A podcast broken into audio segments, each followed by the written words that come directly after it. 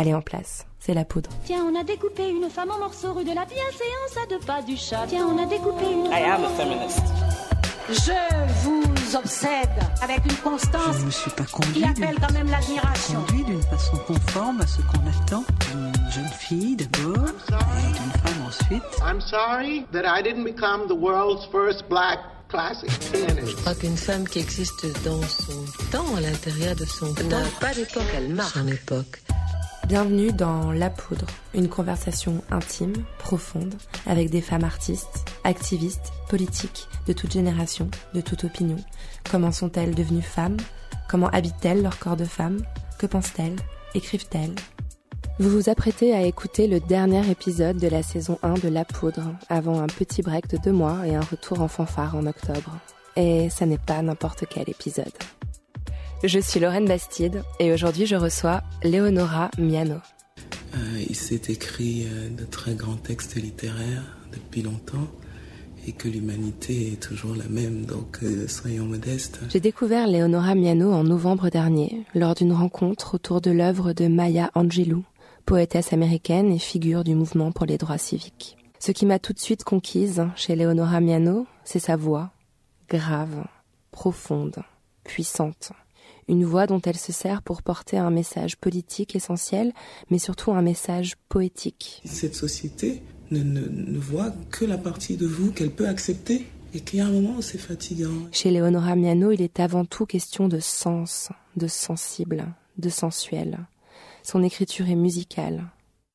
Après avoir écouté l'émission, vous n'aurez qu'une envie, aller dans une librairie pour acheter les deux tomes de Crépuscule du Tourment, un roman dont la lecture m'a bouleversé l'âme et le corps. On est constitué par euh, des forces euh, opposées et même quelquefois contraires. Elle a écrit huit romans, mais aussi de nombreux essais et recueils de conférences.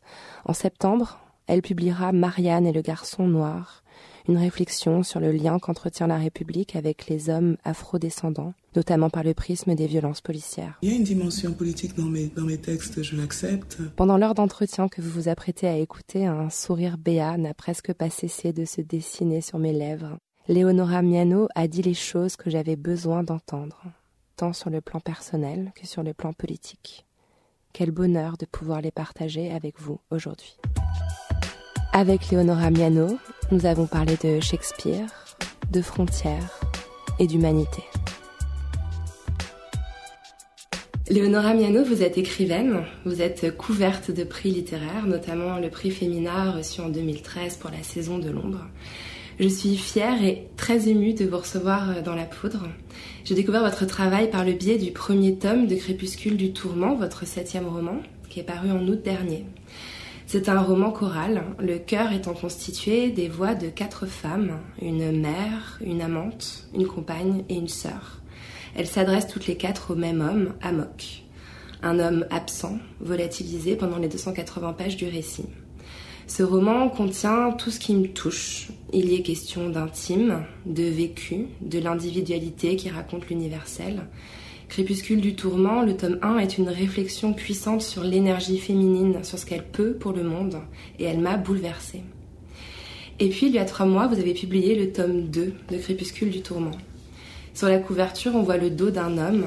Cet homme, c'est Amok, l'absent du premier tome.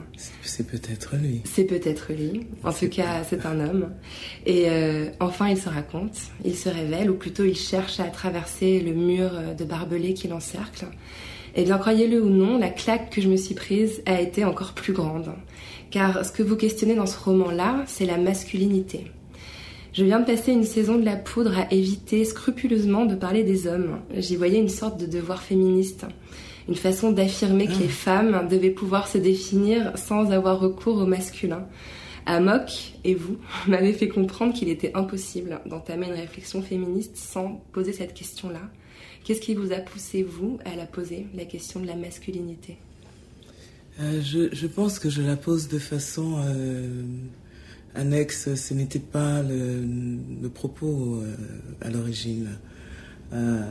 Crépuscule du tourment, que je considère comme un texte, un même texte en deux parties, avait pour moi une fonction extrêmement personnelle et euh, intime. Donc il répondait d'abord à, des attentes vraiment tout à fait privées, tout à fait privées, mais absolument nécessaires. Alors, il se trouve que je, je suis écrivain, donc j'appartiens à cette catégorie de gens qui s'imaginent que le monde entier doit prendre connaissance de leurs petits problèmes, que voilà, les, moindres de, nos élucubrations doivent être partagées. Donc, je, propose ce qui me vient et qui est d'abord euh, éminemment personnel.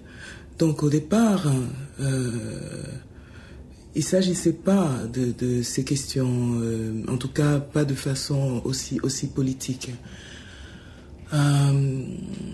J'ai commencé à écrire ce texte parce que je venais une fois de plus de rencontrer un échec amoureux. Alors il faut savoir que je suis quand même un peu surdiplômée dans les domaines du chagrin d'amour. Je suis, voilà, j'ai tous les doctorats. Et euh, là, la question était quand même de savoir, puisque euh, si ça foire tout le temps, ça peut pas être que la faute des autres. Ce n'est pas possible. Même quand les autres ont leur part, bien sûr, mais euh, si euh, on, achoppe toujours sur les mêmes, les mêmes pierres, c'est qu'il y a quelque chose. Donc pour moi, il, fallait, il fallait savoir ce que c'était. Et savoir ce que c'était, cette chose qui abîmait mes relations, de très très belles histoires toujours. ben pour savoir ça, il fallait comprendre comment je m'étais constituée comme femme, quel était mon, mon héritage féminin, qu'est-ce que j'avais reçu des, des femmes de ma lignée, des femmes autour de moi, euh, et puis quel était mon genre féminin. Euh, puis ensuite, euh, donc ça c'est le volume 1. Alors, il se trouve que je vis en France dans une société où, en dépit de la très très grande universalité de, en tout cas je, je crois à ça moi, des thèmes que je travaille, de la littérature elle-même, eh ben, il y a une vie sociale, et une vie sociale dans laquelle, euh, euh, pour quantité de raisons, les gens ne s'identifient pas aux uns et aux autres, les uns aux autres. donc je sais que je vis dans une société qui ne s'identifie pas, en tout cas la majorité des gens ne s'identifient pas immédiatement à moi. Quand on vit dans un tel contexte, il est très difficile euh, si on est aussi conscient de cela que je le suis, de produire un texte euh, autobiographique euh, au sens strict, parce que il est impossible de se dénuder devant des gens qui ne savent pas que vous êtes eux et qui verront toujours dans ce que vous leur montrez quelque chose d'exotique. Quand on, quand, on quand on va exposer son intimité, peut-être ses blessures. On n'a pas envie que les gens viennent là comme euh, aux os humains. Hein. On a vraiment envie d'être sûr que la reconnaissance est immédiate, sinon c'est extrêmement violent. Donc euh, je n'ai pas écrit de texte autobiographique pour cette raison, mais ça aurait pu. Donc dans Crépuscule 1, puisqu'il s'agissait de réfléchir à mon féminin, j'ai euh, fractionné mon questionnement euh, à travers ces, quatre figures de femmes à qui j'ai prêté parfois du vécu personnel, des souvenirs de, de jeunesse, des réflexions, mais aussi des fantasmes, des questions. et comme il s'agissait de réfléchir à moi de façon profonde et sans complaisance, le texte devait être écrit ma foi, euh, bon, j'ai pas ce problème en général, il n'y a pas de tabou pour moi. Mais euh, il fallait que les personnages s'expriment en toute liberté. Et je pense que c'est ce qu'elles font. Des monologues intérieurs, en fait. Oui, voilà, je voulais vraiment qu'elles disent je tout le temps. Qu'elles disent. un journal d'ailleurs. Oui, qu'elles disent je et qu'elles euh, prennent prétexte de l'adresse à l'homme pour finalement se parler à elles-mêmes et dire des choses que, d'ailleurs, à mon avis, elles ne lui diraient pas si c'était si la conversation avait lieu. Donc crépuscule 1, c'est le, le, féminin. Et à crépuscule 2, au lieu que ce soit directement le masculin, c'est autre chose pour moi. Alors ça, touche ça parce que moi j'ai mis beaucoup beaucoup de temps à, me, à me définir comme femme. J'étais bien dans un corps de femme et je, je ne souhaitais pas en changer. Je n'ai jamais ressenti le trouble qu'on peut éprouver lorsque on se sent homme dans un corps féminin. J'ai jamais eu ce problème-là. J'étais plutôt quelque, quelqu'un, une entité un peu asexuée. En tout cas, je ne m'identifiais pas féminin. C'est venu très très tard. Donc, dans ma littérature jusqu'ici, lorsque j'ai vraiment voulu, euh, là de façon euh, directe, explorer des choses euh, qui me faisaient vraiment souffrir, je les ai prêtées à une figure masculine. donc Amok est à la fois un double littéraire qui me permet de travailler sur les blessures d'enfance, les miennes. Je pense que je n'aurais pas pu les, les, prêter à un personnage de femme parce que sinon j'aurais pas, j'aurais pas écrit jusqu'au bout le roman. Ah, ça aurait été trop difficile, j'aurais trop revécu ces choses intensément, je les aurais revécues trop intensément. Euh, et donc m'aidant à, travailler sur la blessure d'enfance et à la congédier, il me permet aussi de réfléchir à euh, euh, la possibilité d'une masculinité autre qui, qui, qui, serait hors, du cadre qu'on connaît euh, qui ne serait pas forcément dominante, mais qui serait pas forcément efféminée non plus. Alors cette réflexion, je pense qu'elle va me demander du temps. Mm. Euh, je, ne l'ai pas menée à son terme dans ce texte-ci, mais c'est une amorce. Et je cherche vraiment ça. Et je pense que de toute façon, cette réflexion-là aussi vient, euh, euh comment dire, euh, est cohérente avec la question du départ qui était pourquoi le chagrin d'amour Qu'est-ce que ça se passe avec les hommes Il faut bien, euh, une, ayant compris quel était mon genre féminin, je comprends mieux quel était leur genre masculin à eux, à mes partenaires. Je ne suis pas sûre qu'ils le sachent toujours ni qu'ils aient envie de le savoir. Euh, mais euh, forcément, ça amène, oui, euh, toute femme, je pense en tout cas toute femme aimant les hommes, à, à se poser euh, la question qu'est-ce que c'est un homme et comment comment ça doit évoluer, euh, comment ça comprend les choses. Je ne suis pas sûre que ce soit si différent au fond. Je ne crois pas à ça de cette manière-là. Je crois que c'est plus plus complexe. Mais en tout cas, le, texte produit son effet dans ma vie, ça va bien. Et dans, et dans la mienne. ah bon? Il y avait Chagrin d'amour aussi ou c'était autre chose? Non, c'est d'autres choses, mais c'est des questionnements qui me, qui, qui me touchent. Et euh, comme on s'interroge aussi beaucoup sur le genre dans l'émission, euh, c'est vrai que c'était ma question suivante. Euh, Amok, en fait, c'est vous en bien des aspects. Vous avez parlé de votre enfance. Mmh. Euh, il, a une, il vient d'une famille euh, qui ressemble un peu à, à la vôtre. Qui ressemble vous avez... beaucoup à la mienne, qui ressemble beaucoup à la mienne, peut-être trop. Vous avez grandi euh, à Douala, au Cameroun, même exact. si on, on, sait, enfin le, le, le, le pays d'Afrique où se situe l'intrigue n'est pas nommé dans le ouais, du tournant. Euh, vous avez, c'était comment de grandir là-bas? C'était comment votre enfance?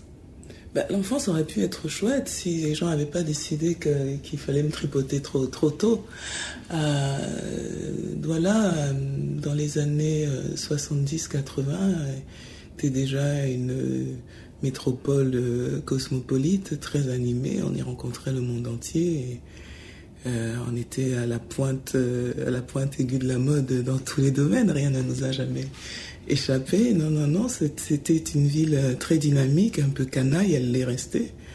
Elle est restée. Les gens venaient, des, venaient et viennent toujours des pays euh, voisins pour s'encanailler à Douala et apprendre à faire la fête. Alors les Camerounais ont la réputation, euh, comparé à d'autres euh, nationalités euh, africaines, en tout cas les Camerounais du Sud, d'être un, un, peu dépravés. Moi, je ne dis pas que nous sommes dépravés, je dis qu'on est assez, assez libre, on n'a on a pas de complexe. Et donc, euh, c'était plutôt chouette. Alors, alors c'est curieux de dire ça, puisque on vivait quand même dans une dictature, on savait que c'était une dictature, mais en même temps, euh, je pense que de façon assez générale, euh, les, les, subsahariens de ma génération qui ont grandi en Afrique ont quand même eu le sentiment que qu'ils étaient dans le monde, que, que rien ne leur était euh, interdit, que s'ils travaillaient, les choses étaient possibles. Je crois que c'est beaucoup plus dur d'avoir 15-20 ans aujourd'hui n'importe où d'ailleurs, parce que le monde est devenu très brutal, euh, extrêmement anxiogène et que on se pose très tôt des questions qui ne nous venaient même pas à l'esprit. On n'avait pas peur et puis on se sentait pas limité. Puis la, chose extrêmement précieuse que l'Afrique apporte, euh, en tout cas euh, aux personnes d'ascendance euh, subsaharienne qui y grandissent, c'est qu'on ne s'y construit pas en dehors de quelques pays un peu exceptionnels par leur histoire, mais on ne s'y construit pas comme un individu racialisé. On est une personne, on n'est pas noir, puisque tout le monde est noir. Donc ça n'a pas de signification, on est d'abord quelqu'un. Et c'est très précieux parce que c'est euh, avec ce, bagage-là que vous allez euh, rencontrer le monde. Euh, donc nous n'avons pas quitté le Cameroun ou l'Afrique de façon générale en nous disant que nous étions noirs, que le monde était contre nous, qu'il y avait des choses qui nous étaient interdites, qu'on ne pouvait pas y arriver. Euh, le genre de complexe qu'on peut avoir quand on grandit en situation de minorité. Mm. Nous ne les avions pas. Euh, et donc ça, c'est vraiment euh, quelque chose qui donne une, espèce de puissance, même pas seulement de la force, une espèce de puissance, parce que ça, ça évacue très très vite certains problèmes. Vous dites dans, euh, dans Inviter la frontière, je crois euh, d'avoir lu là que vous lisiez euh, Petite, Racine, les auteurs blancs, sans, sans un instant où vous, dire que c'était pas une littérature qui venait de, la culture du pays dans lequel vous grandissiez. Mais jamais, et encore aujourd'hui. Mais pourquoi? Alors le théâtre en particulier, parce que le théâtre travaille vraiment sur les archétypes humains. Quand vous lisez une pièce de théâtre, écrite par un grand auteur, c'est vous qui êtes dans la pièce. Euh, on ne peut pas lire Shakespeare en se disant que c'est des blancs. Ça n'a aucun sens de dire que c'est des blancs. Sauf quand la pièce le demande, comme dans Othello. Puisque l'enjeu est, voilà, et, la, race du, mort. Mais euh, sinon, il euh, n'y a, rien dans, ces textes qui ne vous appartiennent pas. Et d'ailleurs, les Africains euh, montent euh, depuis, depuis toujours Shakespeare, Racine, euh, Tchekhov, de façon très naturelle. Ils se disent pas c'est des blancs là-dedans, ils disent c'est des gens là-dedans. Et ils ont raison. De toute façon, un grand texte littéraire, quel qu'il soit, même un texte, comment dire, très ancré dans une expérience régionale et avec tous les marqueurs de son contexte culturel, pour être grand, il faut qu'il dépasse son cadre. Et donc, euh, finalement, le contexte culturel, historique, politique, ce n'est que le décor. Ce qui nous tient dans une fiction romanesque, dans toute fiction, c'est l'aventure des personnages. Donc c'est l'expérience humaine. C'est quelque chose qu'on connaît et qui échappe au territoire, qui n'a pas de race, qui souvent même n'a pas d'époque. Euh, et donc, euh, oui, la littérature, c'est ça.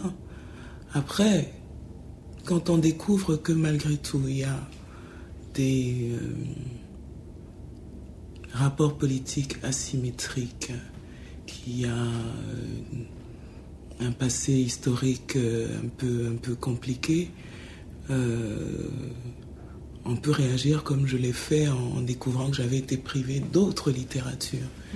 Mais en réalité. Euh, juste pour détailler un tout petit peu pour, euh, pour l'auditeur ou l'auditrice qui ne connaît pas. Euh, ah, qui n'a pas lu Habiter la frontière, voilà, le, monde entier devrait avoir. Recueil de conférences que vous avez donné, notamment aux États-Unis, qui est vraiment passionnant. En fait, voilà, vous dites que vous êtes le fruit d'une rencontre entre deux autres, entre deux mondes.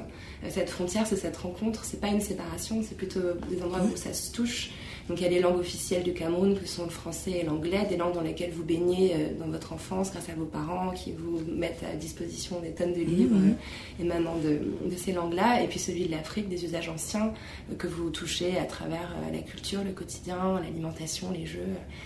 voilà, donc c'est important cette notion de frontière pour comprendre qui vous êtes. J'ai l'impression. Ah, je sais pas si c'est si important. Je pense que ce n'est pas très original en tout cas. Ce n'est pas très original parce qu'au fond, euh, c'est juste que les Occidentaux euh, ne, disent jamais à quel point ils ont été eux-mêmes transformés par la rencontre avec les autres. Mais personne n'est resté intact. dire qui nous sommes. Voilà, personne n'est resté intact. Euh, et d'ailleurs, quelles que soient, quelles qu'aient été les modalités de cette rencontre, Si vous touchez quelqu'un, vous le touchez, que ce soit pour le caresser ou pour lui donner un coup, votre corps ne peut plus ignorer ce contact, il a eu lieu. Si vous le voyez que vous le trouviez beau ou laid, votre esprit ne peut plus ignorer qu'il l'a vu, c'est comme ça. Euh, et, donc ça s'est passé des deux côtés, c'est juste que euh, pour l'Occident, pour l'Europe, euh, ben, le, mélange culturel, il s'est fait uniquement du côté des dominés qui ont donc reçu des choses et ont été modifiées. Mais moi, je connais très très peu de gens ici qui le matin ne boivent pas un café, un thé, un chocolat, et puis ça pousse toujours pas dans vos pays. Donc ça vient de quelque part et ça raconte quelque chose. Euh, mais il y, a, la possibilité de, de s'imaginer que qu'on n'a pas été affecté euh, soit par cette rencontre et qu'on n'est pas dans cette euh, dans cette hybridité. J'emploie le, le terme hybridité qui n'est pas très heureux mais c'est simplement parce que je n'aime pas celui de métissage qui, euh, pour le coup, est encore plus malheureux, même s'il est plus euh, amplement euh, employé. Vous avez commencé à écrire très tôt, je crois, à l'âge de 8 ans. Quelle petite fille étiez-vous à ce moment-là? Une petite fille qui souffrait et qui avait besoin de le dire et qui ne pouvait pas. Ce que dans ce, cet environnement privilégié où on avait accès à toute la littérature, euh, sauf celle produite par des Noirs, euh, et à des tas de productions euh, culturelles où on pouvait assez aisément aborder des questions politiques et intellectuelles même très tôt, parce que sur ces sujets-là, on nous demandait notre avis, eh ben, on ne pouvait pas parler d'intimité, pas vraiment. Or, j'avais besoin, moi, d'en parler. Et je pense avoir écrit d'abord pour cette raison, pour, euh, pour dépasser la frustration euh, euh, du silence qui m'était imposé. Et puis, en le faisant, j'ai senti plus que, plus que je n'ai compris que non seulement le silence ne pouvait pas m'être imposé si j'étais en mesure de faire ça, mais qui, que j'avais, comment dire, que je, je, détenais une forme de puissance, puisque je pouvais choisir euh, mon sujet, les mots, n'être pas interrompu. Euh, et je pense avoir d'abord euh, continué pour retrouver cette sensation de, ces sensations de liberté et de puissance, oui. C'était une résistance? Non, enfin, en tout cas pas à l'origine. je ne l'aurais pas employé ce mot. Peut-être qu'on peut, qu'on peut le dire après tout, mais euh, c'était une, une planche de salut. Et d'ailleurs, euh, elle n'a pas été tout à fait euh, suffisante, mais elle m'a, permis au moins de, rester là, de ne pas me faire de mal. Et un jour, adolescente, je crois, vous découvrez Aimé Césaire, ou hmm. l'auteur américain James Baldwin, des auteurs qui d'ailleurs ont en commun avec vous cette notion de frontière ou qu'on pourrait peut-être aussi appeler créolisation à la façon euh, d'Edouard Glissant, ils ont une écriture qui est poétique et politique. Est-ce que c'est leur lecture qui vous a politisé? Est-ce que vous vous êtes politisé à ce moment-là?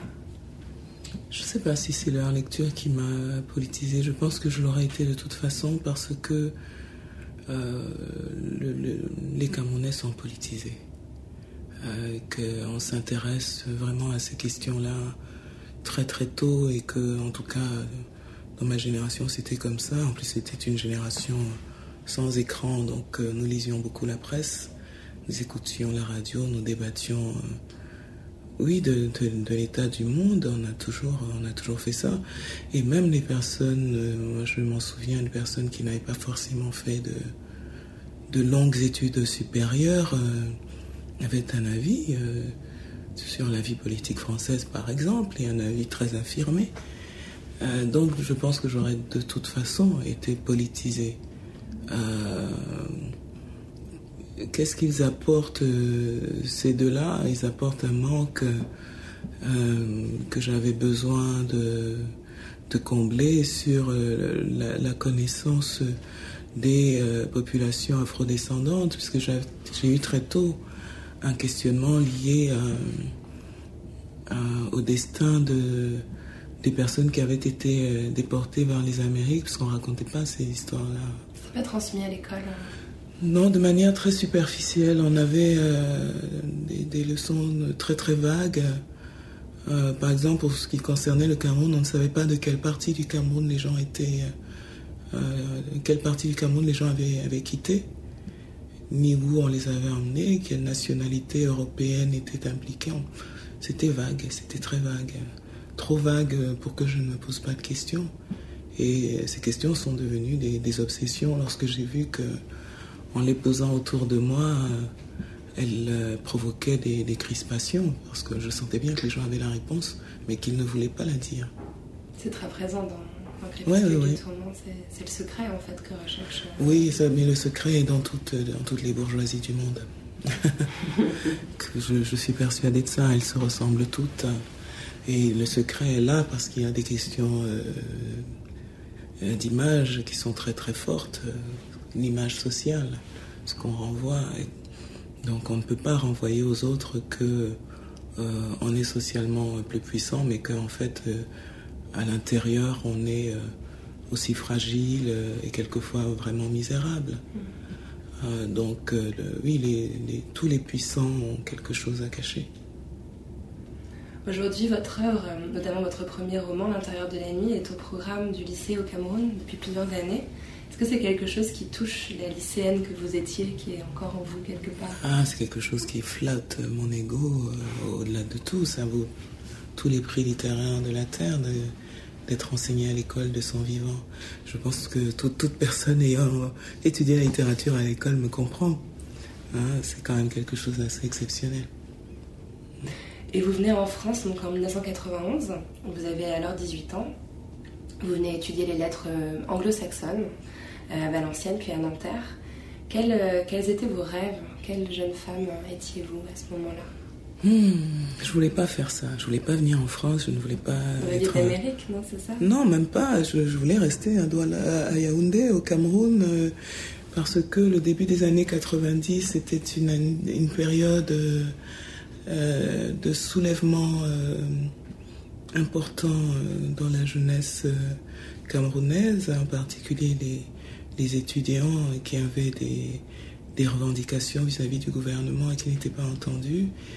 Et moi, je voulais rester pour me battre.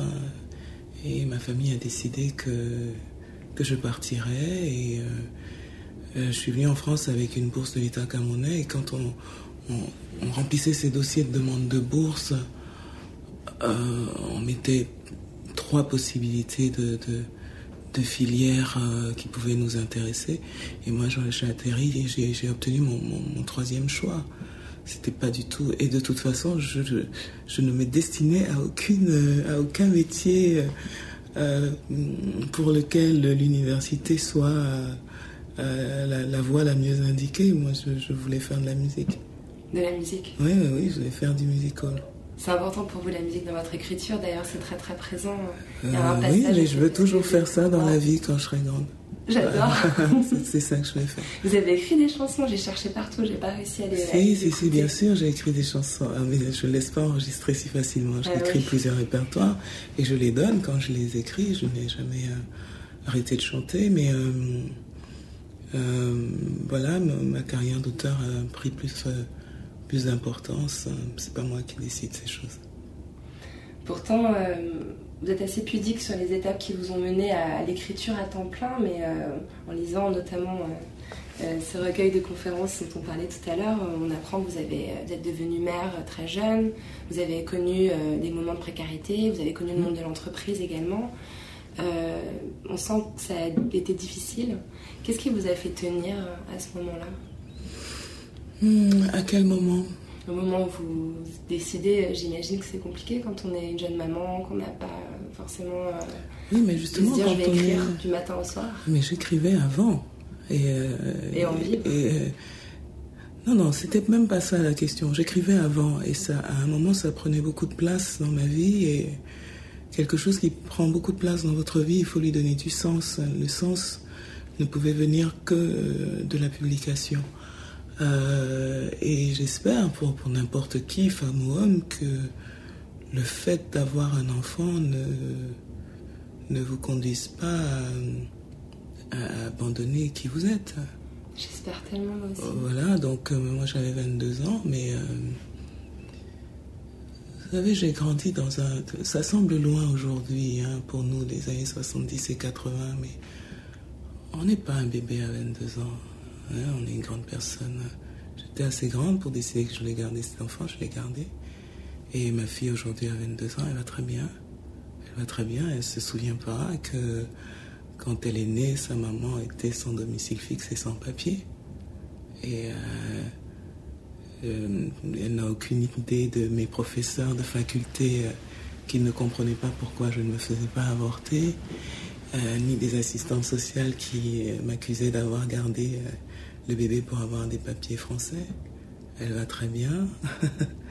Et sa vie est beaucoup moins précaire que la mienne parce que je peux, je peux la soutenir un peu. Et donc voilà, je n'ai pas de... C'était juste la vie. Vous savez, quand vous êtes dans la mer, vous nagez, hein, sinon vous coulez. Et moi, j'avais une petite fille euh, merveilleuse. Quand un enfant est, tout petit, il est tellement, euh, comment dire, euh, sa confiance en vous est totale. Il, s'abandonne tellement que vous n'avez pas beaucoup de choix. Si vous êtes sensible à cela, parce qu'on n'est pas obligé de l'être non plus. Mais il se trouve que je l'ai été alors même que je n'avais pas prévu, hein, moi, d'être mère. Je voulais aller faire du cheval dans les steppes de Mongolie. J'ai jamais été le genre de, de personne qui, qui, se rêvait maman. Mais ça m'est arrivé et, je suis tombée amoureuse de mon bébé. Et donc, une fois que j'ai tombée amoureuse de cette petite fille, il a, il a fallu tout faire pour sauver nos peaux. ça a pris du temps, mais euh, ces vies sont finalement assez, assez ordinaires. Beaucoup de gens passent par ces épreuves.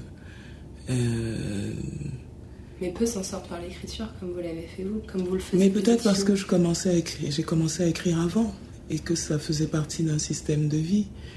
Euh, et que moi j'ai toujours, euh, dans, dans, les pires situations, j'ai toujours refusé de me laisser définir par la situation. C'était un moment de ma vie, mais ce n'était pas ma réalité euh, pour toujours.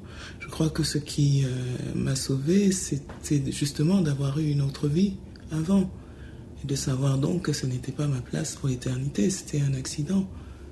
Puis bon, à 22, 23 ans, on est quand même jeune. Ce serait dommage que tout soit joué quand même, euh, que tout soit déjà fini. Moi, c'est pas fini tant que je respire. Hein. Donc en général, si on veut me tuer, il faut me décapiter, être sûr que je sois morte. Parce que bon, oui, s'il si, se met à pleuvoir des rochers, je, vais faire le dos rond euh, le temps qu'il faut, mais en général, je me redresse. Mais c'est aussi le,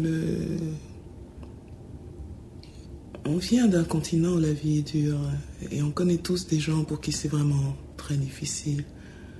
Euh, on peut s'en sortir ici. Ça va ça va. Même aujourd'hui où euh, euh, tout est plus compliqué, euh, on, peut encore s'en sortir. Hein, dans un pays où il y a la sécurité sociale, où les soins sont remboursés, où il y a toujours finalement un endroit où on peut, on peut vous aider un peu. À vous de, saisir cette opportunité. je ne dis pas que j'ai rigolé tous les jours pendant, cette période, mais euh, sûrement fallait-il que, je passe par là pour apprendre, euh, pour apprendre certaines choses et peut-être pour nourrir l'écrivain, je ne sais pas. Vous avez dit récemment que Crépuscule du Tourment était votre premier questionnement sur le féminin, que vous étiez même surprise d'avoir attendu plus de 40 ans pour le poser. Alors pourtant, euh, un autre de vos ouvrages, Blues pour Élise, qui est sorti en 2010, me semble poser un peu ces questions-là. Il est déjà question euh, de voix de femmes. Mhm. Ce sont les voix de cinq femmes euh, noires vivant à Paris. Est-ce que c'était une démarche différente? Blues pour Elise, je l'ai écrit pour ma fille qui avait 16 euh, ans à l'époque.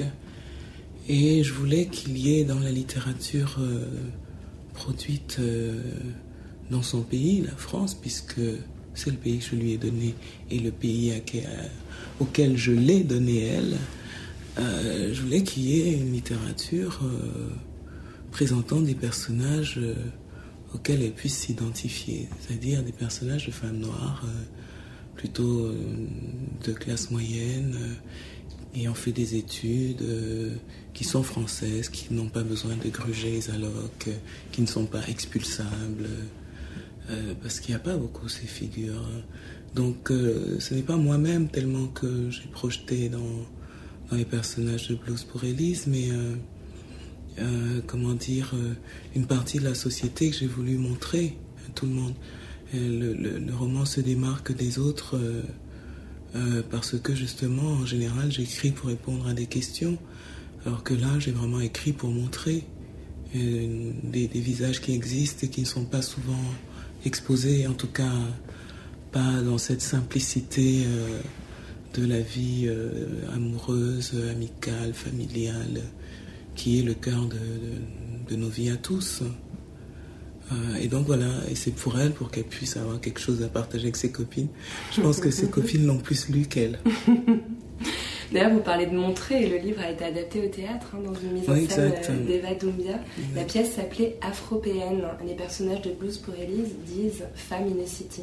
Et le mot afropéenne que l'on vous doit a bouleversé, je crois, euh, de nombreuses jeunes militantes afroféministes. L'une des plus suivies et des plus lues, qui s'appelle Mrs. Roots, a écrit ceci sur son blog. Un des mots-clés qui m'a poussé à ouvrir mon blog était le mot afropéen, lu un jour par hasard dans un roman d'Eleonora Miano. Vous sentez ce rôle euh, d'éveil des consciences? Non, je suis très égocentrique, mais euh, mon, comment dire, euh, mes, mes, ambitions en, matière de, comment dire, de transformation sociale par la littérature sont, très limités, parce que je crois que euh, il s'est écrit euh, de très grands textes littéraires depuis longtemps et que l'humanité est toujours la même, donc euh, soyons modestes. Mais vous avez quand même aidé des jeunes femmes en, formulant cette afropéenne qui veut dire vraiment quelque chose d'autre. J'espère, mais pour moi c'était essentiel de, de nommer voilà une ethnicité qui existe dans sa singularité. Et d'ailleurs, je n'ai pas inventé le terme, je me le suis approprié parce que quand je suis arrivée en France euh, en 91, je euh, trouve que dans les années 90, alors c'était peut-être un, peu limité à une euh, sphère artistique, mais ce terme était déjà très employé. C'était comme ça que les gens se définissaient et je trouvais qu'ils avaient raison puisque un Afro-Européen, c'est pas un Africain, mais c'est pas non plus un États-Unien.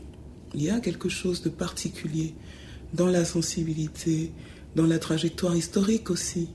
Quand vous êtes africain, vous venez donc de cet espace qui est une espèce de matrice d'ailleurs pour toute l'humanité et qui est un espace euh, très très très ancien avec euh, une grande euh, diversité culturelle, enfin vraiment, il y, a des Afriques. Euh, quand vous venez d'Amérique du Nord, vous venez d'un endroit qui n'a pas encore vraiment, alors j'espère ne pas choquer les, les, États-Unis au fil, mais c'est un pays qui n'a pas encore vraiment de civilisation. Hein, c'est tout neuf, c'est un pays adolescent. Euh, ce qui avait d'ancien a été euh, un peu écarté, même pas un peu, puisque les, Amérindiens vivent dans des réserves et ont assez peu de droits de cité dans leur propre, sur leurs terres ancestrales. Euh, et donc finalement, le pays appartient à tous ceux qui sont arrivés après et qui tout le monde est aussi légitime. Personne ne peut dire, même s'il y a des gens qui essaient, personne ne peut revendiquer une espèce euh, d'antériorité de sa présence qui lui permettrait donc de, traiter les autres différemment. Je dis bien, a priori, personne ne peut. Il y a des gens qui tentent, mais quand même, ça appartient à tout le monde. L'Europe, c'est différent, puisqu'elle a sa mémoire, hein. Mémoire euh, longue. Et euh, pour un pays comme la France, en France hexagonale, on peut tout à fait se raconter l'histoire d'un pays de blancs. Euh, parce que les autres euh, euh, populations sont arrivées tardivement, mais quand elles sont arrivées, elles ont été minoritaires, même si ça fait... Il y a, il y a 400, 400 ans maintenant, un peu plus de présence noire en France. En France hexagonale, elle a, toujours pu être minorée parce qu'elle était ultra minoritaire. Et donc, on ne se construit pas de la même façon dans, ce, dans ces environnements. D'ailleurs, que, que, ce soit en France ou en Suède, parce qu'il y a des Noirs en Suède aussi, qui ont une histoire suédoise.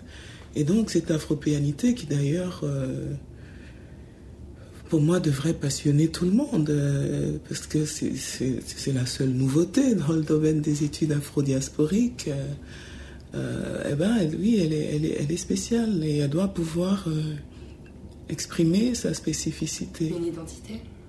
Oui, une identité particulière, cet attachement plus ou moins marqué à l'Afrique, mais aussi euh, cet ancrage euh, européen euh, très très fort. Ce sont des gens qui sont d'ici. Et il faut qu'ils puissent revendiquer le, leur lieu de référence sans que ça, leur soit douloureux et donc sans que ce soit contesté par d'autres.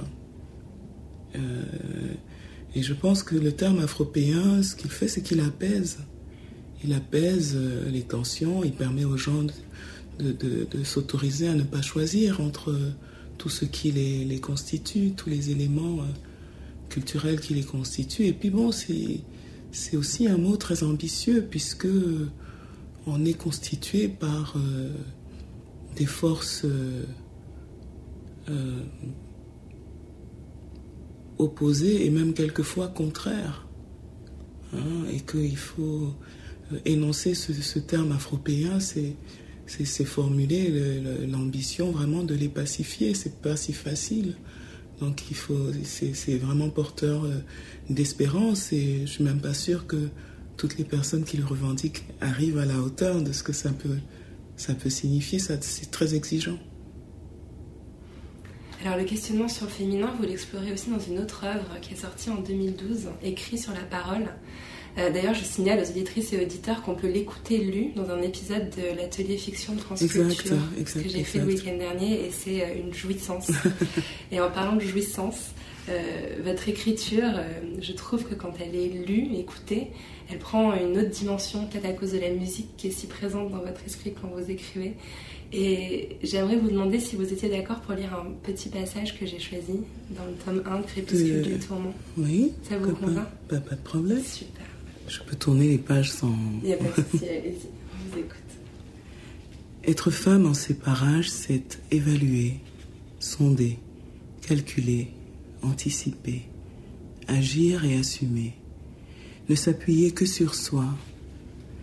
La confiance est un risque à ne pas prendre, et la chance un animal rusé qui s'attrape au lasso après qu'on l'a attaqué de nuit, de jour, au péril de sa propre vie.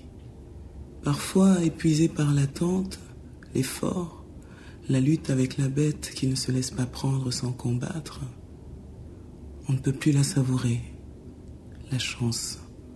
On la regarde dans les yeux pour s'apercevoir qu'on ne la désire plus, qu'il n'est plus temps. L'amitié est conditionnée. Elle n'est pas un lien affectif mais social. Les amis sont ceux qui peuvent rendre service. Il faut donc soi-même avoir quelque, chose de concret à offrir. On n'est pas auprès des gens, encore moins avec eux, uniquement pour le plaisir, la joie du partage.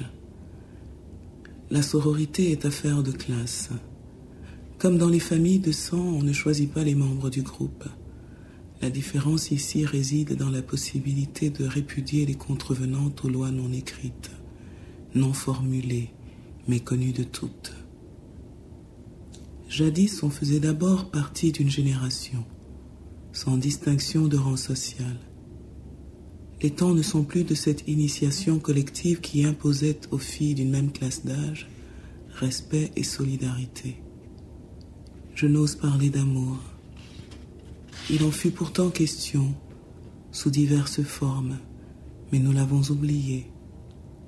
Nous ne savons plus les caresses échangées entre jeunes initiés dans le secret de la case commune. Les femmes de mon époque ne connurent pas la proximité, l'intimité de cet apprentissage. Jamais nos aînés ne nous massèrent le clitoris pour nous faire visiter le royaume dont nous seuls serions souveraines. Jamais elles ne nous dirent que l'équilibre affectif reposerait sur notre capacité à nous épanouir auprès de l'un et l'autre sexe, sans exclusivité. Elles ne nous révélèrent pas que pour chacune, il devait y avoir non pas un, mais deux couples. Nos aînés ne nous apprirent pas à faire l'amour à une femme, à le découvrir d'abord dans les bras, dans le souffle, dans les humeurs d'une femme.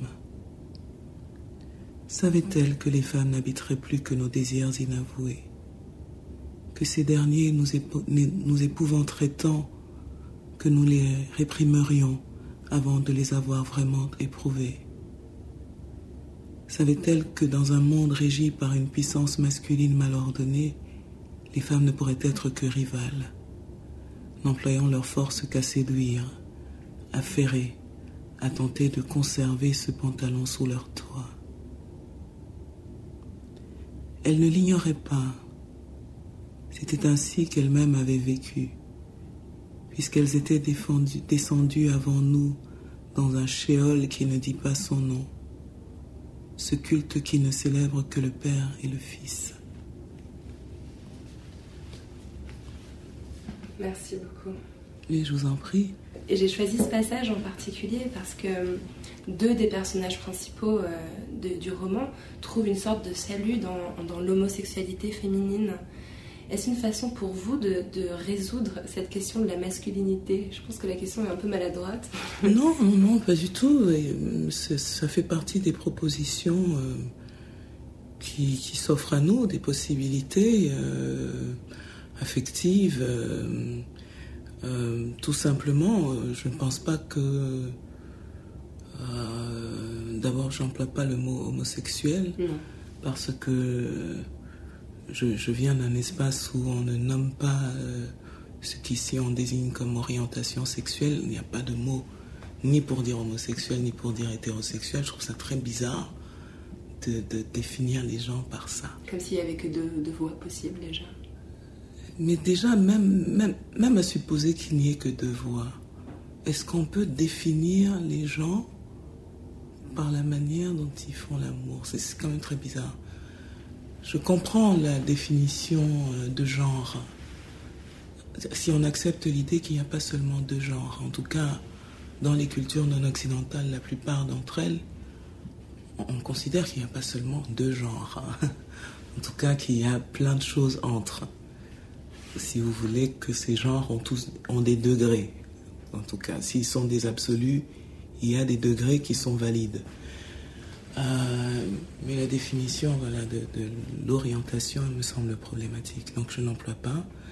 Et euh, je, trouverais assez triste euh, que des femmes, comment dire, se tournent vers d'autres femmes, un peu par dépit, ou parce que les relations avec les hommes sont problématiques pour elles. Là, c'est leur grand amour. Ben oui, il faut, qu'il faut que ce soit un amour en tout cas. Il ne faut pas que ce soit une espèce de pis-aller ou euh, euh, voilà, euh, quelque chose, ce serait, ce serait assez moche. Donc ici, ce n'est pas le cas et chacune le, le, vivra différemment.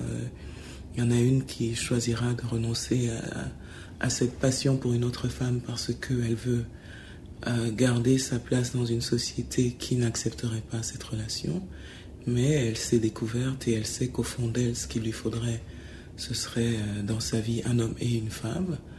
Euh, et puis euh, la seconde découvre son, son attirance pour les femmes et, et s'autorise à vivre, à vivre l'amour qui qui, euh, s'offre à elle, très, très simplement. Il n'y a pas de...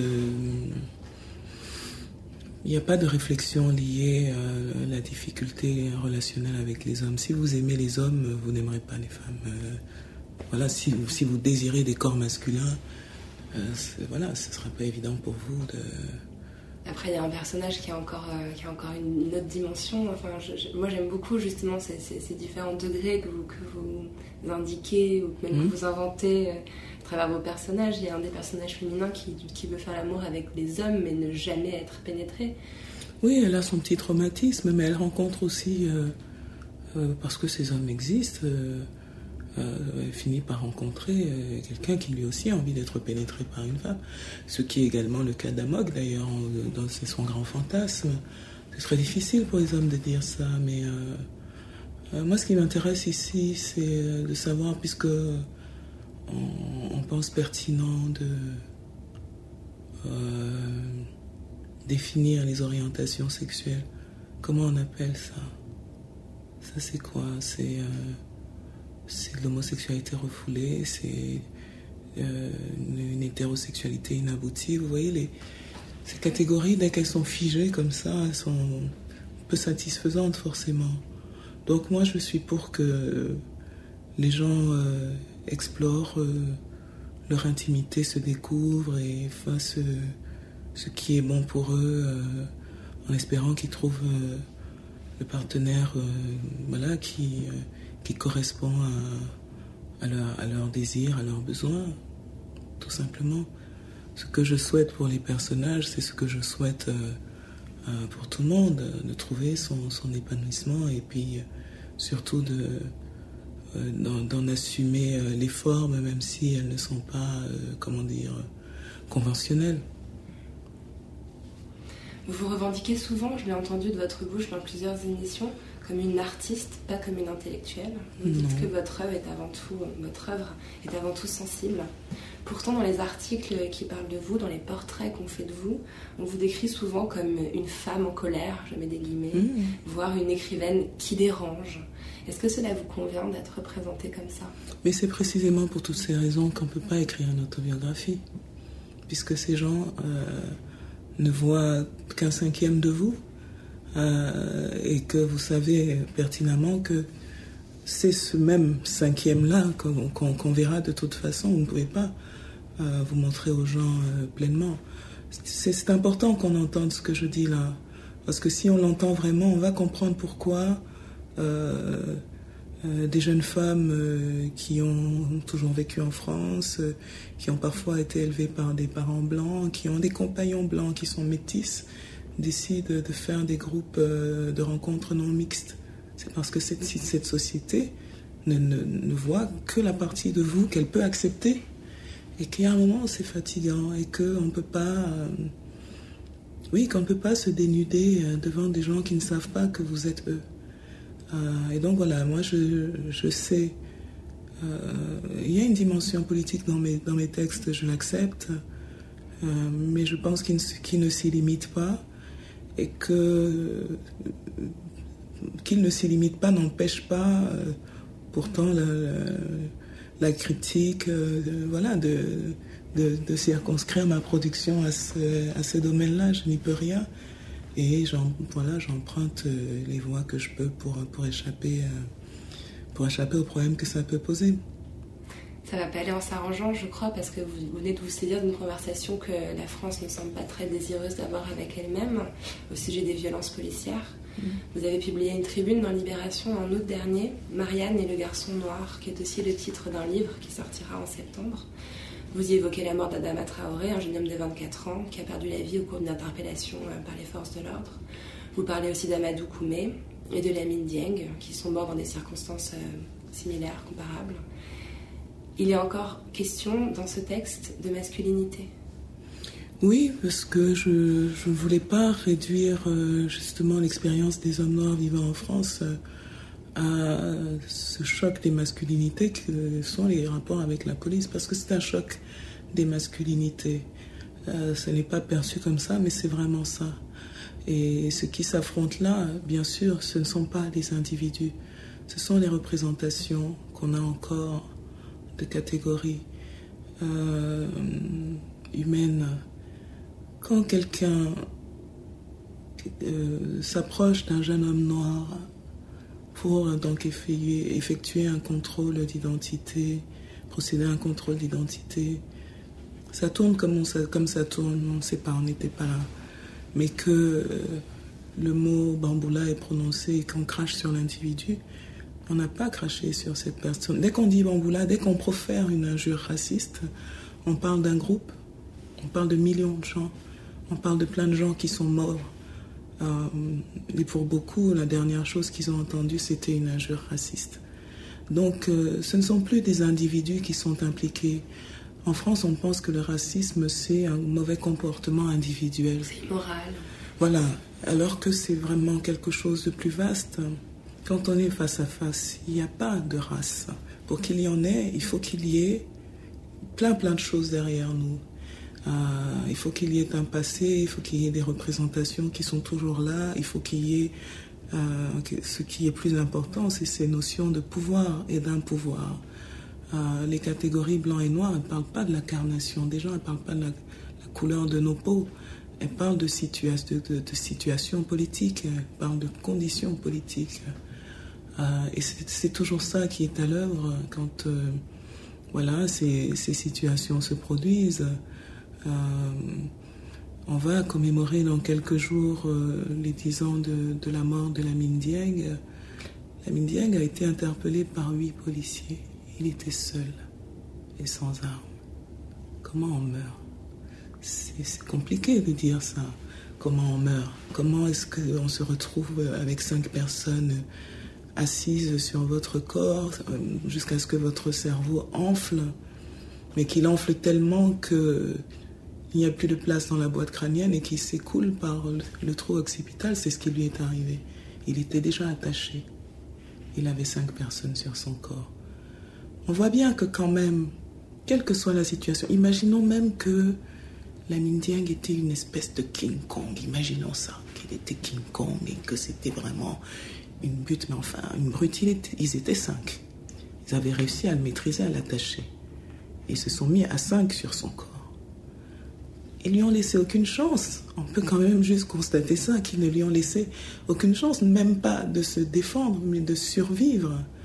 Euh, et je pense que, très honnêtement, l'intention de tuer n'est jamais là. Mais ce qui est là, ce sont de très très vieilles représentations qu'on a eu de ces hommes noirs, euh, bestialisés, hypersexualisés. Il avait 25 ans, que pouvait-il? Il n'était pas armé.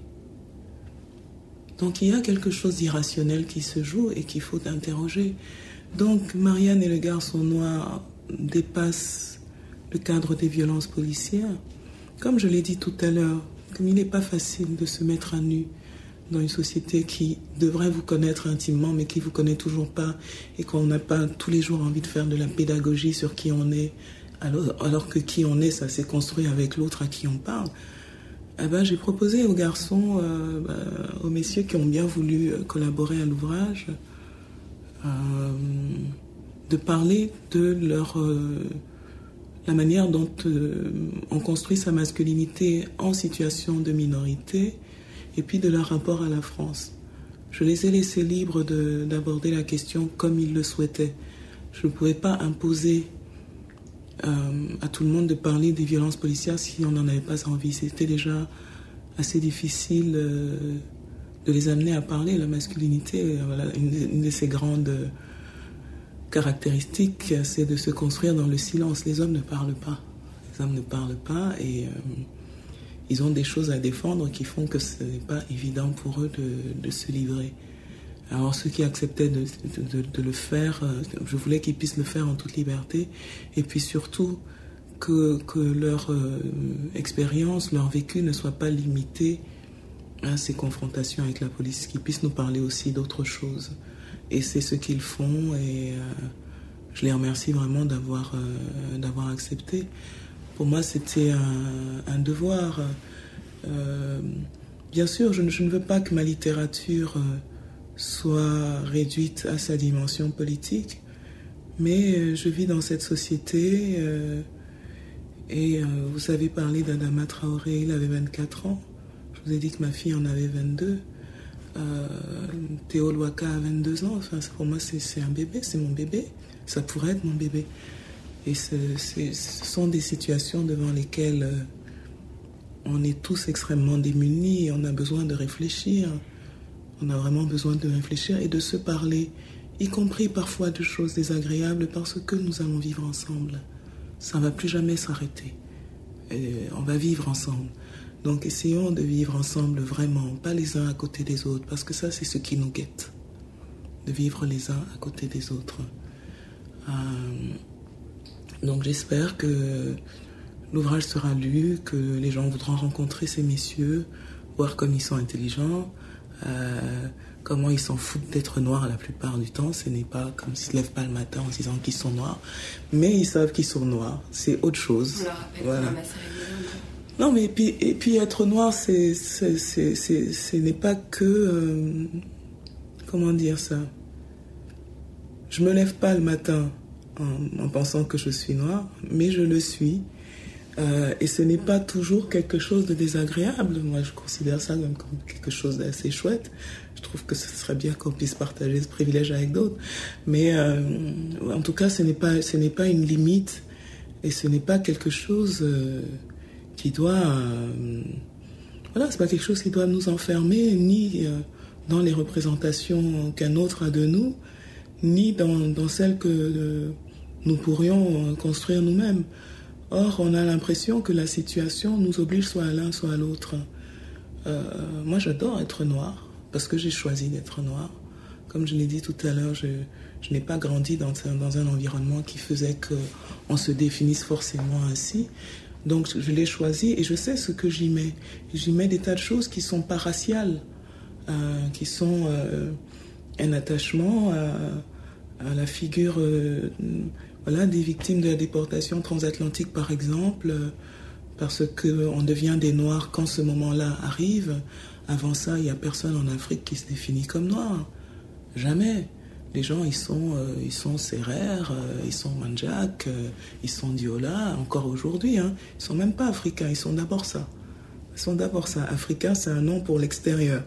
Mais dans ta communauté, tu, voilà, tu es Serrère, tu es Douala, tu es Diola, tu es, es des tas d'autres choses qui sont tellement plus anciennes que toutes ces appellations récentes et qui sont des appellations coloniales.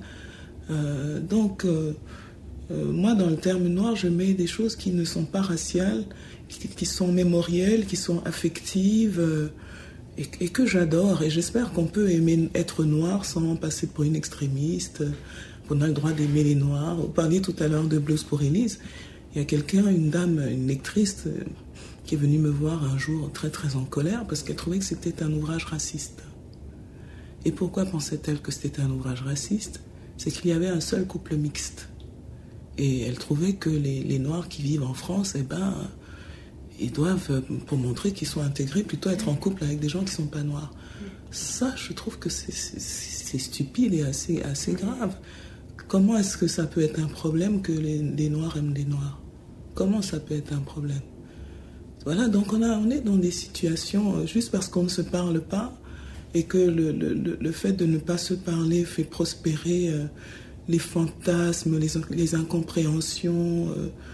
Euh, voilà, on est dans une situation qui risque bientôt d'être inextricable, parce que l'état du monde est déjà assez difficile.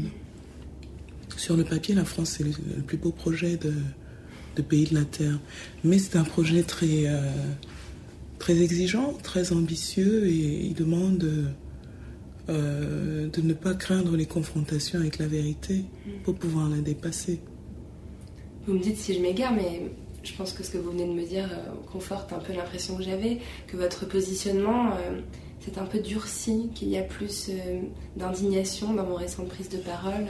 Même aller plus loin dans vos textes qui datent de 2012. Il est vraiment majoritairement question de cette hybridation dont vous parliez au mm. début de l'interview.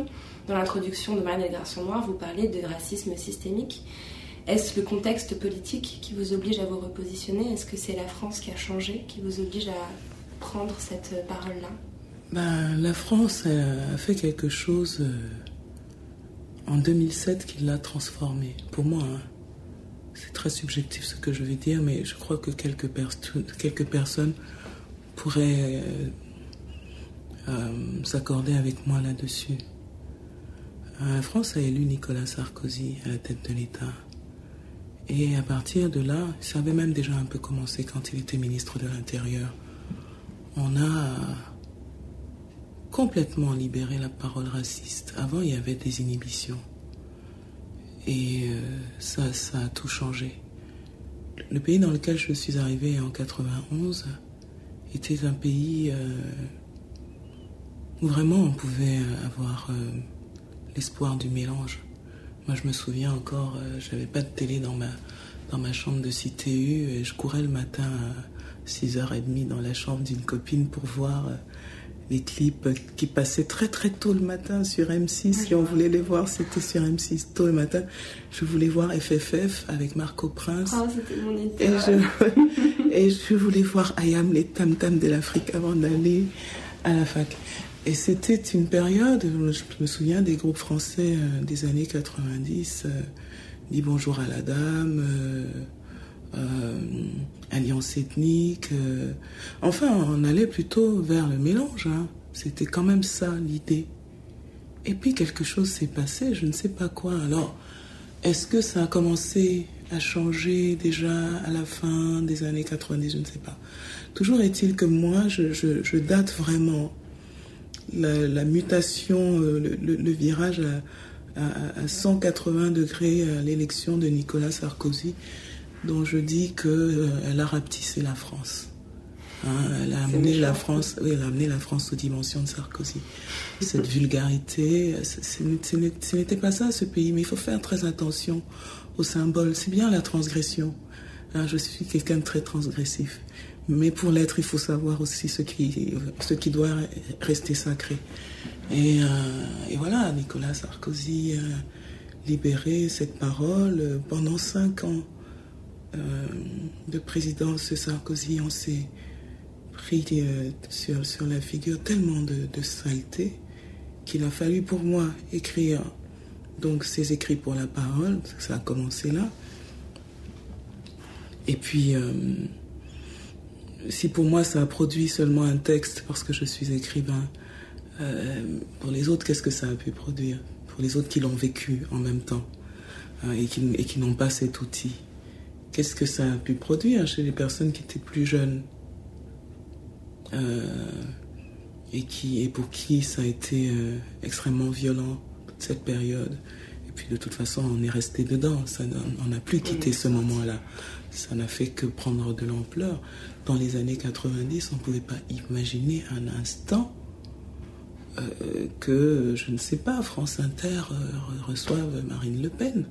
C'est quelque chose de totalement surréaliste. Mais aujourd'hui, il faut la recevoir. Parce qu'on a, on a fait en sorte que ce soit comme ça. Alors il y a des gens qui ont joué avec le feu, qui ont permis que ces idées-là prospèrent en se disant que ça leur permettrait à eux de toujours euh, garder la main. Oui, peut-être qu'ils gardent la main, mais malgré tout, ces idées prospèrent. Voilà. Donc pour l'instant, ils gardent la main, mais elles ont quand même pris de, l'ampleur et ce sont euh, les gens sont, sont confortés aujourd'hui dans leur euh, comment dire euh, dans leur droit exprimer certaines choses qui sont voilà extrêmement violentes et qui sont souvent tout simplement la négation de, de l'humanité de l'autre donc il faut faire attention à ça parce que dans un pays multiethnique et la France est multiethnique parce qu'elle l'a voulu. Ce n'est pas en disant ça, je ne parle pas seulement du fait que il y ait en France hexagonale une population ayant des ancêtres immigrés. Je parle du fait que la France a choisi de se déployer sur plusieurs océans et qu'à partir du moment où elle a des territoires dans la Caraïbe, en Amérique du Sud, elle se reconnaît elle-même comme un pays qui n'est pas seulement occidental, parce que vous n'imaginez pas une seconde qu'on aille raconter, euh, qu'on aille raconter aux, aux, Amérindiens de la Guyane française leurs ancêtres sont gaulois. Ils ne sont pas français parce qu'ils ont émigré. Ils sont français parce que la France leur est tombée dessus et qu'elle s'est appropriée leurs terres ancestrales qu'ils demandent, dont ils demandent d'ailleurs la restitution et ils ne sont pas entendus parce que euh, les citoyens, leurs concitoyens de France hexagonale ne connaissent pas du tout leur situation. Voilà donc une minorité française où les, les, suicides sont légion parce que les personnes ne se sont pas adaptées à l'univers qui leur est tombé dessus. Donc, euh, voilà, la France n'est pas européenne, elle n'est pas blanche, et elle ne peut pas avoir un Front National à 30-40%. Elle ne peut pas. Elle ne peut pas. S'il y a un pays qui n'a pas le droit, c'est celui-ci. Or, la situation est, celle-là. Le Front National, l'extrême droite est à ce niveau, et la droite elle-même est très extrême. Hein. La droite qui n'est pas l'extrême droite est très extrême dans son expression aujourd'hui. Quelquefois, on ne fait plus vraiment la différence. voilà, quelquefois, on ne, fait, on ne fait plus vraiment la différence. Moi, je ne sais pas pourquoi Laurent Wauquiez n'est pas au FN, par exemple. Et, euh, et ce que je veux dire, c'est que si la majorité hein, a ce genre de tentation, il ne faut pas attendre des minorités qu'elles soient plus intelligentes. C'est des humains. Donc ça, produit quoi? Ça les radicalise dans des positions qui sont euh, les mêmes, qui sont aussi des, positions identitaires, qui sont aussi euh, parfois des positions euh, très très peu fraternelles. Hein. il faut faire attention à ça. Peut, on peut faire exploser une société en, continuant à raconter qu'il y a des ayants droit et puis les autres. Quoi. Ce, n'est pas possible, pas ici. Donc il faut du courage. Il faut du courage, euh, du sang-froid. Du sang-froid. Être capable de regarder euh, le passé colonial sans état d'âme, sans euh, éprouver ce sentiment de culpabilité qui fait qu'on repousse la question et qu'on ne veuille pas voir. La culpabilité, c'est un problème entre soi et soi. Ce n'est pas de l'empathie, c'est pas de la compassion, c'est du narcissisme plus souvent. Donc ça ne doit pas avoir sa place ici. Euh, il faut regarder ces choses froidement et puis se dire, voilà, ça, ça a été, qu'est-ce qu'on fait? Qu'est-ce qu'on fait maintenant pour que, pour que ça tienne? Et pas seulement pour que ça tienne, mais pour que ce soit harmonieux. Parce que je crois qu'au fond d'eux, ce que les gens veulent, c'est plutôt ça, quand même. Une harmonie. Oui, plutôt. Les gens veulent vivre tranquille. Les gens veulent pas être des super conquérants et écraser les autres. Ils veulent une vie qui leur convienne. Donc il faut s'occuper des problèmes des gens, mais des problèmes de tout le monde. Et il faut respecter tout le monde. Il faut faire place à tout le monde. Accepter que eh ben, l'hybridité, elle soit pour cet espace aussi.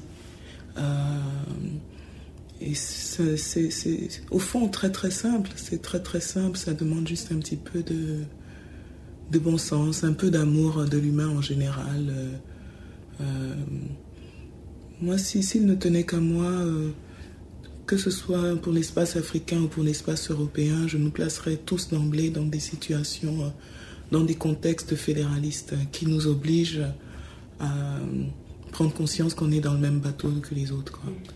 Qu'il n'y a pas de. que notre destin est vraiment commun. Euh, j'abolirais le concept de nation, je pense qu'il est très problématique. Mais bon, ça c'est euh, la gauchiste tendance un peu rouge en moi qui, qui parle, mais, mais je pense qu'il y a vraiment des, il y a, des vrais problèmes à régler, euh, que le monde est assez dur pour qu'on se permette d'avoir, de vivre des situations qui polarisent bêtement la société. Dans l'introduction de Marianne et le, garçon noir, vous vous interpellez. Je voudrais lire un, petit passage. Le racisme systémique devrait avant tout préoccuper ceux dont il ne détruit pas l'existence, ceux qui ne sont pas menacés de se trouver sans emploi en raison de leur couleur de peau, ceux qui n'ont pas à effectuer de recherches poussées pour se savoir bien d'ici, ceux qui ne meurent pas asphyxiés sous le poids de corps pesant sur le leur, ceux qui n'éduquent pas leurs fils dans la crainte de la police, ceux qui n'ont pas à arracher leur individualité à des siècles de préjugés racistes, ceux au nom duquel ils s'exercent. Est-ce que la question à poser désormais n'est pas celle de la blanchité, comme vous avez posé celle de la masculinité? Ah, Je pense que c'est la dernière question et c'est le dernier tabou, parce que euh, les minorités et les noirs en l'occurrence ont tourné autour de la question noire. Euh, jusqu'à en être saturé. On a même parfois surinvesti euh, le domaine de signification qu'il ne pouvait pas porter.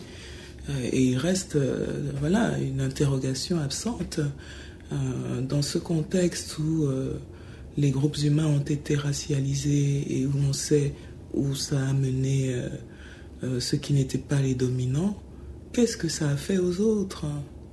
Quand quelqu'un dit Bamboula ou négro ou n'importe quoi d'autre de raciste, en fait, il ne parle jamais de, l'individu en face de lui. Il dit quelque chose de lui. Quelle est cette chose?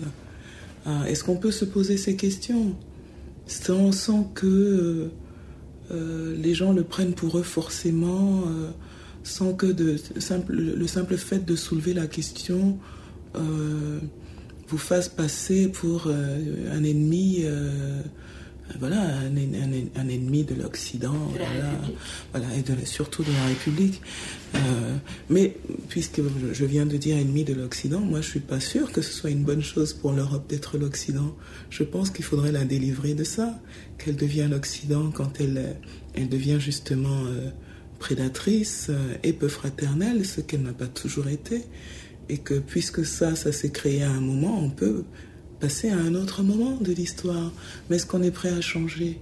Est-ce qu'on est prêt à décider que les rapports humains euh, ne vont pas être euh, basés uniquement sur, sur la domination? C'est ça le vrai problème. Est-ce qu'on a besoin euh, d'écraser les autres pour être en relation avec eux? Qui dit ça? Pourquoi? Pourquoi ça doit être comme ça? Est-ce que c'est ce que veulent les citoyens français? Parce que je pense que euh, quand, les Français votent, ils ne, se rendent pas compte qu'ils votent toujours aussi pour des politiques étrangères, qui sont des politiques de domination encore aujourd'hui.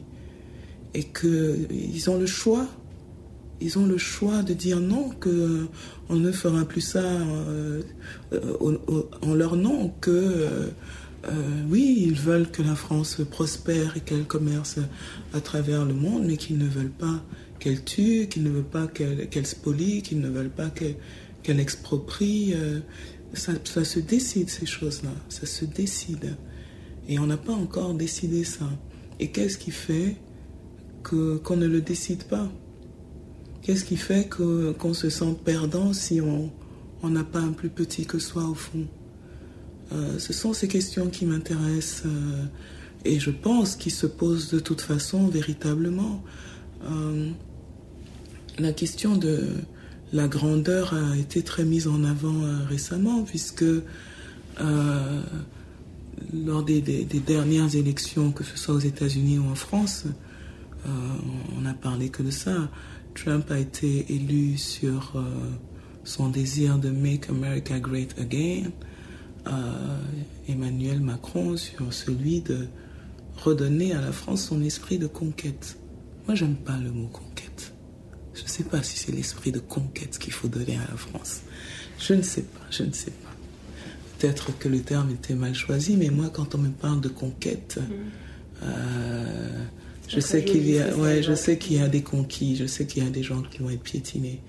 Euh, peut-être qu'on va trouver des manières subtiles de le faire, mais quand même, l'idée c'est, c'est que c'est, c'est nous les plus grands. Euh, moi, je voudrais qu'on soit tous les plus grands. Euh, et, je pense que c'est possible. Euh, et que c'est un choix. C'est un choix de nouvelles modalités relationnelles et que ça n'empêche pas le commerce, ça n'empêche pas euh, voilà, la prospérité, mais que on, pourrait décider de regarder les autres êtres humains juste comme des êtres humains ayant les mêmes droits.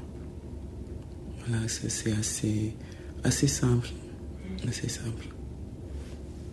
Vous avez une, production euh, littéraire, d'essais, de conférences absolument hallucinante. Moi, depuis que j'ai mis le, doigt dans l'engrenage de vos écrits, je m'en sors plus. Mais puis la lumière ne cesse de gonfler. Faites une pause. J'ai une question que je voulais vous poser, que je pose à toutes les femmes euh, qui, qui viennent ici.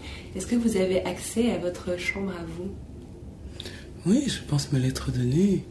Et elle est très confortable. J'ai beaucoup de mal à y laisser pénétrer quelqu'un si on veut vivre avec moi, il faut me laisser euh, créer, il faut me laisser écrire euh, et, faire de la musique.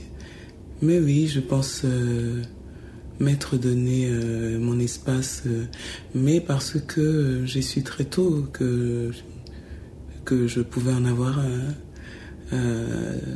j'ai dit qu'on ne m'avait pas laissé parler de tout ce qui m'intéressait quand j'étais plus jeune, mais on m'a quand même donné quelque chose et peut-être que c'est ce qui m'a permis de tenir dans les moments difficiles. Que mon père racontait ma venue au monde comme la descente sur la terre d'une espèce de divinité. Moi, j'ai toujours cru que j'étais ça, que j'étais très spécial, que j'étais un genre de, un genre de déesse. Et donc, euh, oui, oui, j'assume, j'assume ma, divinité et je prends la place euh, qu'il me faut, hein, et partout où je suis. Et dans tous les moments de ma vie, j'ai fait ça. C'est inspirant, ça fait envie. Oui, mais il faut.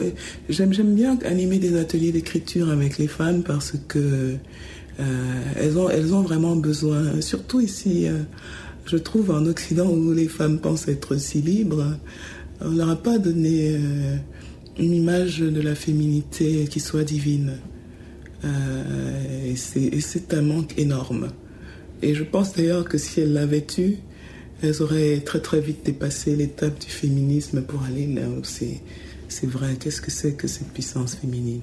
Parce que c'est une puissance et c'est une puissance en soi, c'est-à-dire que en réalité, il n'y a pas à se poser la question ni de la supériorité ni de l'infériorité à l'autre force qu'est le masculin, ni même de la complémentarité. Ce sont des puissances souveraines. Chacune est elle et a sa voilà son, domaine et puis sa comment dire sa sphère de rayonnement. Et puis il se passe des choses quand elles se mettent ensemble ou quand elles s'affrontent mais elles sont pas comparables. Et elles n'ont pas à être complémentaires ou pas. je pense que ça se joue ailleurs et que sur cette question-là, en fait, les féministes sont des petites joueuses parce que ça les amènerait. Mais oui, parce que le, féminisme s'occupe de la question sociale et politique. Mais il y a une dimension ésotérique à nos vies, une dimension métaphysique, spirituelle, qui dépasse euh, ça. Euh, et je pense que si on accède à cette dimension-là, euh, on peut admettre l'idée que la question, le problème qui se pose à nos sociétés aujourd'hui n'est pas seulement celui de l'égalité entre les sexes, mais celui du fait que la, force féminine ayant, euh, pour X raisons, reflué pendant trop longtemps, en fait, il ne faut pas qu'elle entre à égalité. Il faut qu'elle soit supérieure, il faut qu'elle soit dominante pendant un moment, il faut l'assumer. Il faut assumer de dire ça. Moi, je ne veux pas l'égalité dans ce moment-ci euh, du parcours de l'humanité. Je pense que c'est un moment où euh, il faut plus de force féminine. Plus, de pouvoir. Oui, il faut plus de force féminine, plus de valeur féminine. La force féminine n'est pas la propriété des femmes. C'est une puissance. Et on en a besoin parce qu'elle a été euh, trop euh, écrasée, trop tue, trop ignorée. Et en ce moment, il faut qu'elle soit dominante. Après, peut-être qu'il y aura un moment où on pourra parler d'égalité dans les sociétés, en sachant que de toute façon, au-delà des sociétés, euh, les puissances en question sont souveraines. Mais pour l'heure, c'est pas l'égalité qu'il faut. Parce que l'égalité, c'est quoi? C'est donc d'avoir les mêmes possibilités, les mêmes privilèges dans le même environnement. Mais qui, quelle est la structure de cet environnement? En réalité Non, il faut une autre société. Il ne faut pas la même société. Il faut vraiment une autre société.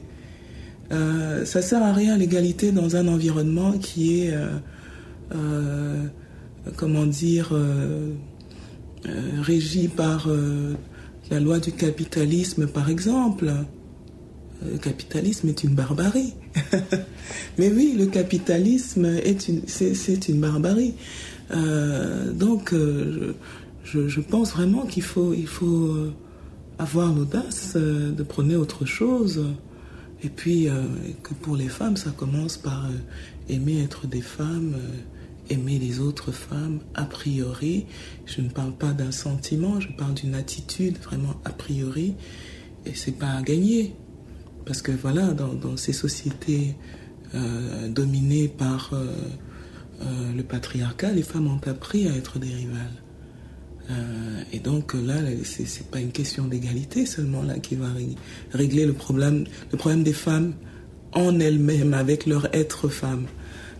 il y a vraiment plein plein d'autres questions. Donc il faut inventer les, les, manières qui vont nous permettre de les résoudre, mais déjà poser et assumer de poser que dans le temps où nous sommes, ce qu'il faut, c'est une domination de l'énergie féminine. Voilà, voilà ce qu'il nous faut. Voilà.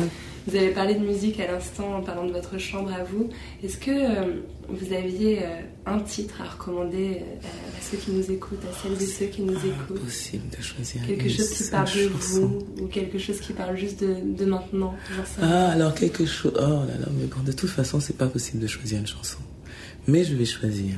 Sur l'album de Diane Reeves, Art and Survival, l'art et la survie une chanson qui s'intitule Endangered Species, qui veut dire espèce menacée, et où elle dit Je suis une espèce menacée, mais ma chanson n'est pas une complainte victimaire, je parle de renaissance. Et euh, dans la version originale qu'on trouve donc sur cet album, parce qu'il y en a d'autres versions, euh, cette chanson déroule. Euh, euh, des moments de vie, des moments dans la vie d'une femme, et parfois des moments difficiles. Euh, c'est la seule chanson que je connaisse où on parle de viol, par exemple. Et donc j'aime beaucoup cette chanson où on dit voilà il y a tout ça, mais euh, quand même je ne chante pas pour pleurnicher. Et j'aime tellement cette chanson qu'elle elle était ces mots-là étaient déjà en exergue de mon deuxième roman, celui qui a eu le concours des lycéens. Et donc euh, voilà ce que je choisirais. Diane Reeves, Endangered Species. Ça évoque quoi pour vous la poudre? Boum I am an endangered species, but I sing no victim song. Well, well, well, I am a woman.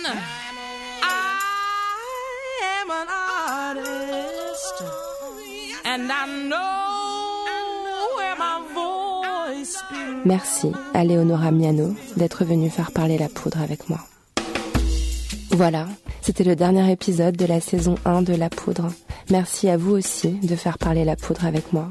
Passez un bel été et rendez-vous en octobre pour d'autres euh,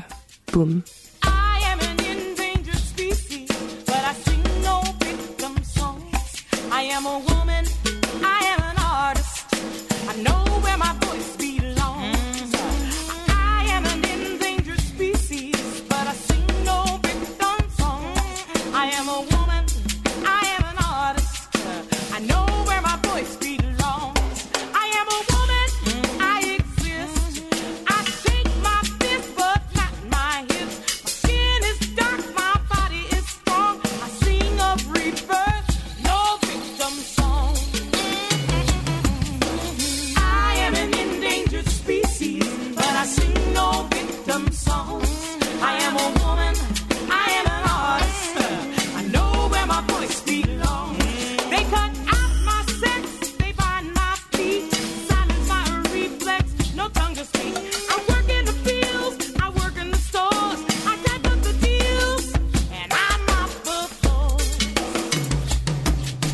La Poudre est une émission produite par Nouvelles Écoutes. Elle est réalisée par Aurore Meyer-Mailleux avec Zisla Tortello, assistante de production, et Zaki Halal pour le mixage. Retrouvez toutes nos émissions sur nouvellesécoutes.fr.